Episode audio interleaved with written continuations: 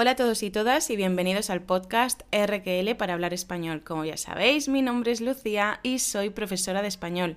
En esta ocasión, en este episodio 102, vamos a seguir hablando del sistema educativo en España. Ya estuvimos hablando sobre él en el episodio número 98. Así que si quieres escuchar esa primera parte, puedes ir al episodio 98 para informarte de lo principal del sistema educativo. Lo que vamos a hacer ahora es seguir ampliando información y yéndonos a niveles educativos más altos o alternativos. Antes de que comience el episodio, quiero recordarte que en unas pocas semanas el curso y la academia de RQL cumplen seis meses. Así que vamos a hacer algo especial para eso. Pero solo lo van a saber, solo van a conocer esa oferta brutal los que estén suscritos a la lista de correo. Por eso te dejo el enlace en la descripción para que puedas unirte a la lista de correo, recibir actividades, vocabulario, anécdotas relacionadas con el español, la sociedad española, etc., de vez en cuando en tu correo y que dentro de unas semanas te enteres de cuál va a ser esa oferta brutal que solo voy a anunciar a las personas que estén suscritas al correo. Sin más, te dejo con el episodio.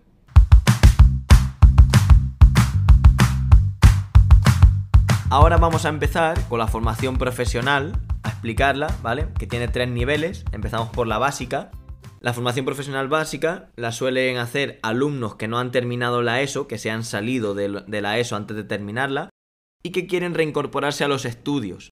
Es una formación básica, como su nombre indica, encaminada sobre todo a un futuro laboral, a una especialidad laboral.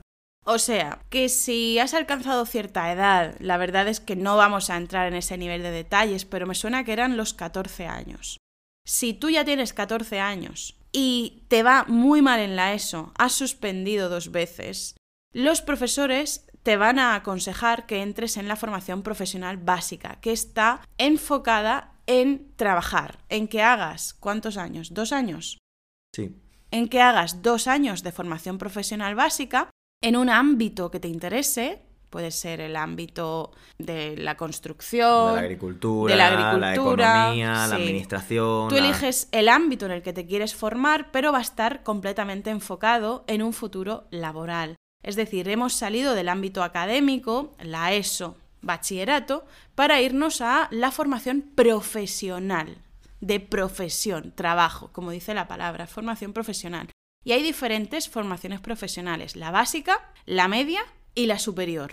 La básica es para esas personas que no tienen la ESO, que no la han terminado. ¿Y qué ocurre? Pues que si consiguen completar la formación profesional básica, obtendrán el título de graduado en educación secundaria obligatoria, es decir, el título de la formación mínima, y también el título profesional básico, en la especialidad en la que hayan hecho sus estudios.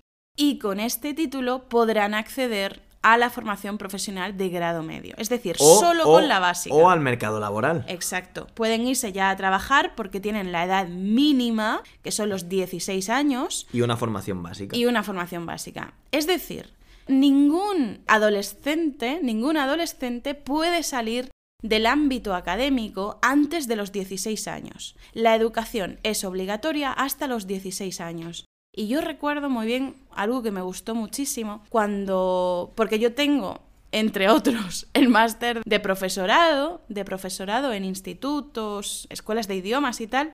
Y en este máster nos enseñaron que no se trata de obligar al estudiante que no quiere estudiar a estudiar. Los profesores y el sistema no quieren no quieren que un estudiante que realmente no quiere estudiar se vea obligado a estudiar la obligación del sistema educativo es proteger al alumno. ¿Y cómo lo protegen? Pues mientras sea muy inmaduro, como es el caso hasta los 16 años, las escuelas, los institutos tienen la obligación moral de proteger al estudiante haciéndole acudir de manera obligatoria todos los días a clase y de esta manera pues lo estás protegiendo de que haga ciertas cosas en la calle. Así que estudie o no estudie, tiene que estar hasta los 16 años sentado o, no sentado haciendo cosas dentro de un aula. Bien, pues como hemos comentado antes, el segundo escalón de la formación profesional es la formación profesional de grado medio, a la que pueden acceder alumnos que hayan obtenido el título de graduado en eso y aquellos que finalicen con éxito la formación profesional básica. También se puede acceder mediante una prueba de acceso en la que el estudiante tiene que Probar. mostrar que tiene unos conocimientos mínimos para poder acceder. Esta formación es más completa y especializada que la formación profesional básica y una vez finalizada con éxito, los alumnos obtienen el título de técnico en la especialidad que estudien. Ujú. Muy bien, técnico en algo. Es decir, son diferentes pasos. Son diferentes pasos. Igual que antes pasábamos de la ESO al bachillerato, ahora pasamos del grado básico al grado medio, si el estudiante así lo quiere. Y si termina el grado medio, se convertirá en un técnico, en técnico en electricidad, técnico en, en agricultura, lo que sea. Y con esta formación ya puede entrar al grado superior de formación profesional, al bachillerato o al mercado laboral. Cuéntanos, Antonio, sobre la formación profesional de grado superior. Bueno, pues a ella pueden acceder los alumnos que hayan obtenido el título de bachillerato y aquellos que hayan finalizado la formación profesional de grado medio previamente. Y también, como en la anterior, se puede acceder mediante una prueba de acceso que garantice los conocimientos mínimos. Es una formación, obviamente, más completa y especializada que la de grado medio. Una vez finalizado, en lugar del título de técnico que obtenían en la de grado medio, obtienen la de técnico superior. Sí, sí. Esta formación de grado superior no está a la altura de un grado universitario, porque el grado universitario son mínimo, mínimo cuatro años. Sí, pero está un escalón por debajo. Sí, pero está un pequeño escalón por debajo. El grado superior, ¿cuántos años son? ¿Son dos? Dos. Son dos, Dos años. Por eso está un escalón por debajo. Y ya estudian, pues eso, cosas de un nivel más difícil, superior, vamos a decir. Aparte, la formación profesional en España tiene una cosa bastante buena. Y es que sales con trabajo. Aparte de eso, es que está muy encaminada al mundo profesional. Es decir, muchas veces la educación universitaria eh, está demasiado centrada en la teoría. sí.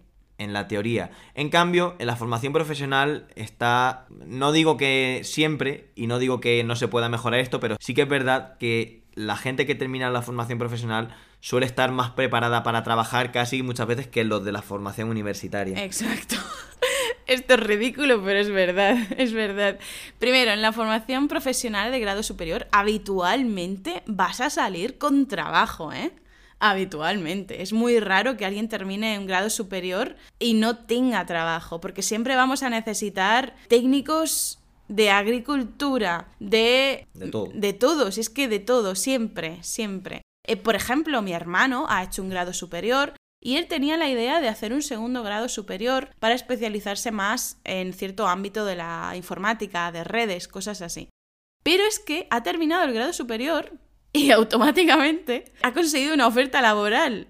Y no solamente eso, sino que una vez aceptada la oferta laboral que le apareció enseguida, ya tenía una segunda oferta laboral. Es algo increíble, cosa que no pasa si estudias en la universidad.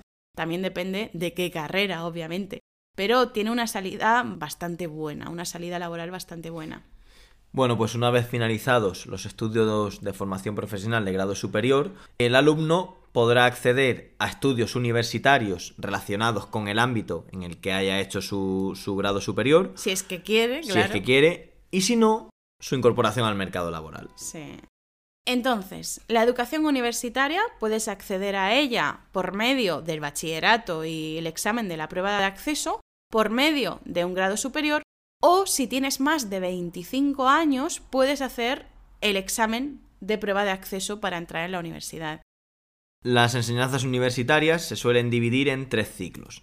El ciclo básico son los grados. Antes había dos distinciones que eran las Licenciaturas, licenciaturas y, di- y di- maestrías. y diplomaturas. Las diplomaturas eran de tres años y las licenciaturas eran de cinco. Sí, por esto quiero hacer un llamado a mis queridos estudiantes de español. Por favor, escúchame atentamente. Ya no decimos soy licenciada o soy licenciado en. No. Obviamente, quienes hace ya unos cuantos años, ¿cuántos años hace? Por lo menos 15 años o más, algo así. Hace muchos años, no importa cuánto. Hace muchos años, si tú obtenías la licenciatura, que era una carrera de 5 años, pues entonces decías que eras licenciado. Pero es que ahora no hay licenciaturas, así que no puedes decir que eres licenciado. Yo lo soy. o licenciada. Entonces, si estudias una carrera universitaria, vas a decir que eres graduado o graduada en algo.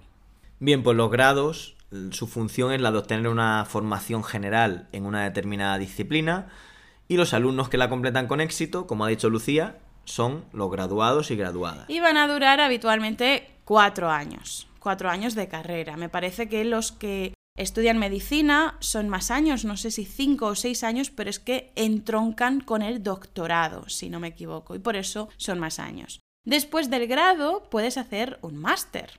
El máster dura un año, pero también puede haber másteres, eso es, puede haber másteres de dos años desde una de las últimas leyes educativas contra las que nos manifestamos un montón de gente, porque querían convertir los, los, grados en tres años y los másteres en dos, y que todos necesitáramos másteres para poder ejercer. Y eso obviamente pues busca fines lucrativos, lucrativos, económicos. Por suerte no fue así, pero sí que hay másteres que duran dos años. Más o menos la situación no ha cambiado mucho porque al final te condicionan a tener que hacer algún máster casi siempre. Sí, todo el mundo tiene máster. Que al final hay que hacerlo. Sí, de hecho tenemos demasiado máster. Sobran, pero, pero bueno, el objetivo de los másters, en teoría, másteres es, es obtener una, una formación más avanzada y más especializada que la de los grados y bueno, la gente que obtiene estos másteres obtiene el título de máster universitario en la especialidad que sea. Eso es. O tengo un máster de bla, bla, bla.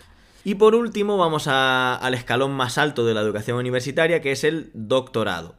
Su objetivo es el de especializar a los estudiantes en su formación investigadora en el ámbito de conocimiento que les toque.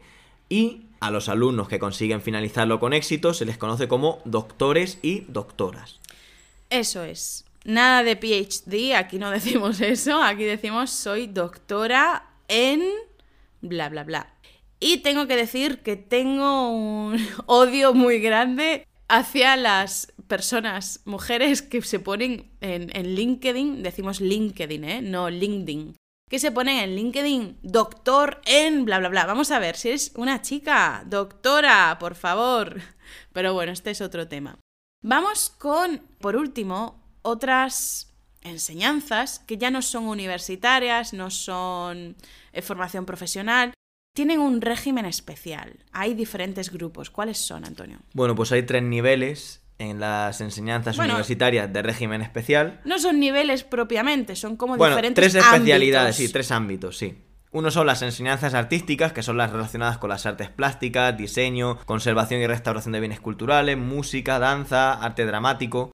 En el segundo grupo estarían las enseñanzas deportivas, que suelen ser las encaminadas a la formación de entrenadores deportivos, que se dividen en grados medios y superiores, como si fueran formación profesional. Sí, pero una nota. Eh, tú puedes estudiar la carrera de educación física y aparte tener títulos en estas enseñanzas deportivas. Por ejemplo, tú, Antonio, tienes aparte de las carreras algún título de estos de enseñanzas deportivas, ¿no? Es algo complementario. Sí, pero es que... O que te habilita. Exacto, pero es que hay otra distinción, que si lo haces académicamente te dan títulos de grado medio y superior de entrenador, pero si lo haces por las federaciones es simplemente entrenador nivel 1, entrenador nivel 2 o nivel 3. Es que esto madre mía, madre aquí en España es, es un jaleo. Y por último, en estas enseñanzas no universitarias de régimen especial tenemos las enseñanzas de idiomas, que normalmente se organizan en tres niveles, el básico, el intermedio y el avanzado, aunque luego dentro de ellos hay otras distinciones como A1, A2, B1, B2, C1. Tú puedes ir a una escuela oficial, es decir, del Estado, una escuela oficial de idiomas. Y para ser profesor o profesora de la Escuela Oficial de Idiomas, tienes que tener la habilitación especial para esto. Eh, por ejemplo, eh, yo tengo en mi máster de profesorado, también estoy habilitada para enseñar español en una escuela oficial de idiomas. Ahora bien, si tú vas a estudiar a una escuela oficial de idiomas que solemos llamar EOI, la EOI, pues te puedes situar en un nivel básico, intermedio o avanzado. Que por cierto, si vienes a España a estudiar español, y no quieres aprender español conmigo, con nosotros, en la academia, pues puedes apuntarte, además de a otras academias privadas, puedes apuntarte a la EOI, a la Escuela Oficial de Idiomas. Bueno, vamos con lo ultimísimo, que ya lo hemos nombrado antes, que es la educación de personas adultas. Esta educación normalmente está enfocada como su propio nombre indica, a adultos que dejaron la enseñanza hace muchos años y por diversas circunstancias se quieren volver a reincorporar, quieren volver a estudiar, quieren aprender más cosas, ¿vale? Y hay de distinto tipo. En primer lugar, alfabetización de personas adultas, que suele ser sobre todo para personas muy mayores que en su día apenas pudieron ir a clase y tienen dificultades para leer y escribir. Después, para gente que necesita sacarse la enseñanza básica, es decir, que no completó la ESO en su día, ni la formación profesional básica y quiere hacerlo para poder tener acceso a mejores trabajos y oportunidades laborales, gente que está encaminada a la formación al acceso laboral, es decir, que quiere mejorar sus condiciones laborales y quiere acceder, no sé si a bachillerato, a lo mejor quiere acceder a un grado medio, superior de formación profesional. Y por último, actividades de ocio formativas y educativas que aquí se conocen muchas veces como universidades populares, que son centros que organizan talleres, que organizan cursos, que organizan formaciones, pero ya no son realmente formativas a nivel académico, sino que es simplemente para, entretenimiento. Entretenimiento y también para, bueno, pues para dar cultura a la gente, enseñar otras cosas. Culturizarse. De hecho, aquí en nuestro pueblo tenemos una universidad una universidad popular. sí, se hacen diferentes actividades para todos aquellos que quieran ir para aprender algo, disfrutar. Es como un pasatiempo, pero en el que te culturizas. Sí, porque puedes hacer cursos de cocina, cursos de. No de historia. De, moda, de, de, mil cosas. Sí, de mil cosas. Bueno, yo creo que hemos hecho un repaso bastante grande, bastante importante al sistema educativo en España. Solamente quiero hacer una última puntualización que no la habíamos apuntado, pero es muy importante para que lo sepas, para que tengas una idea de más o menos cómo funciona. A lo largo de todo el sistema educativo, los estudiantes pueden pedir becas. Es algo importante. Pueden pedir becas para estudiar, pueden pedir ayudas, tanto en el colegio, como en el instituto, como en el bachillerato y después. Durante la enseñanza obligatoria pueden pedir ayuda, por ejemplo, de comedor, si los padres tienen una muy mala situación económica, pueden pedir una ayuda del Estado para que les paguen el comedor de sus hijos y que sus hijos coman todos los días, de lunes a viernes, quiero decir, en la escuela o en el instituto. ¿Vale? También hay ayudas para comprar el material, hay ayudas de transporte, hay muy diferentes ayudas. Eso en la escuela y en el, es decir, en el colegio y en el instituto. Pero también hay muchísimas y más cuantiosas ayudas en la enseñanza universitaria. Por ejemplo, yo nunca pedí ninguna ayuda en, el colegio, en el instituto y en el bachillerato, pero sí pedí ayuda en la universidad, que esto es lo típico. La mayor parte de los estudiantes pueden pedir becas universitarias para facilitarte que puedas pagar un piso en otra ciudad porque te tienes que trasladar habitualmente que puedas pagar los materiales, que puedas pagar pues toda tu alimentación de todos los días y tiene diferentes cantidades de dinero, diferentes cantidades según la situación económica en tu familia. Entonces ellos van a evaluar la renta, la renta, las propiedades, el salario de tus padres, de tu unidad familiar y van a evaluar también cuáles han sido tus calificaciones, tus notas. De hecho, hasta hace unos años había un mínimo de un 6 con algo, me parece, para poder solicitar una beca. Es decir, te la tenías que merecer. Tenías que demostrar que no estabas yendo al mínimo, que es un 5 para aprobar. Pero ahora me parece que cualquier estudiante puede solicitar una beca teniendo el 5. ¿Es así, Antonio? ¿Lo sabes? No, no tengo ni idea. Sí, me parece que lo cambiaron, afortunadamente. Afortunadamente, porque, por ejemplo, tengo el caso de un amigo que en el instituto no tenía muy buenas notas y yo lo tenía que ayudar bastante. no tenía muy buenas notas y estuvo a punto de suspender bachillerato. Afortunadamente aprobó, pero estaba en el límite para que le dieran la beca, estaba en un 6 con algo. Estaba en el límite y estuvo pasando muchísimo miedo porque no tenía claro que le fueran a dar la beca y su familia no tenía dinero. Esto fue en la época de la crisis económica, de la gran crisis económica y muchas familias estaban perjudicadas por eso. Entonces, ¿qué pasó? Le dieron la beca y no solamente demostró que realmente estaba interesado en la carrera, sino que se sacó la carrera con mención de honor una de las mejores calificaciones de la carrera. Pasó de tener muy malas notas en bachillerato a tener una gran nota en la carrera. También en el máster con mención de honor y no sé si al final está estudiando un doctorado porque está haciendo otras cosas. O sea, es decir, ahora afortunadamente se pueden solicitar becas aunque tengas la nota mínima de aprobado. Y hay cantidades desde los 1.000 euros hasta los 6.000. No sé si han subido el máximo, pero el máximo que te podían dar hasta hace relativamente poco eran 6.000 euros por año. A mí nunca me dieron eso, pero me dieron una cantidad lo suficientemente buena como para poder pasar sin ningún problema los cuatro años de carrera. Y sin más, ya sabes que tienes toda esta información bien detallada, escrita con el vocabulario y ejercicios para practicar en la Academia de Español RQL. Hasta pronto. Chao.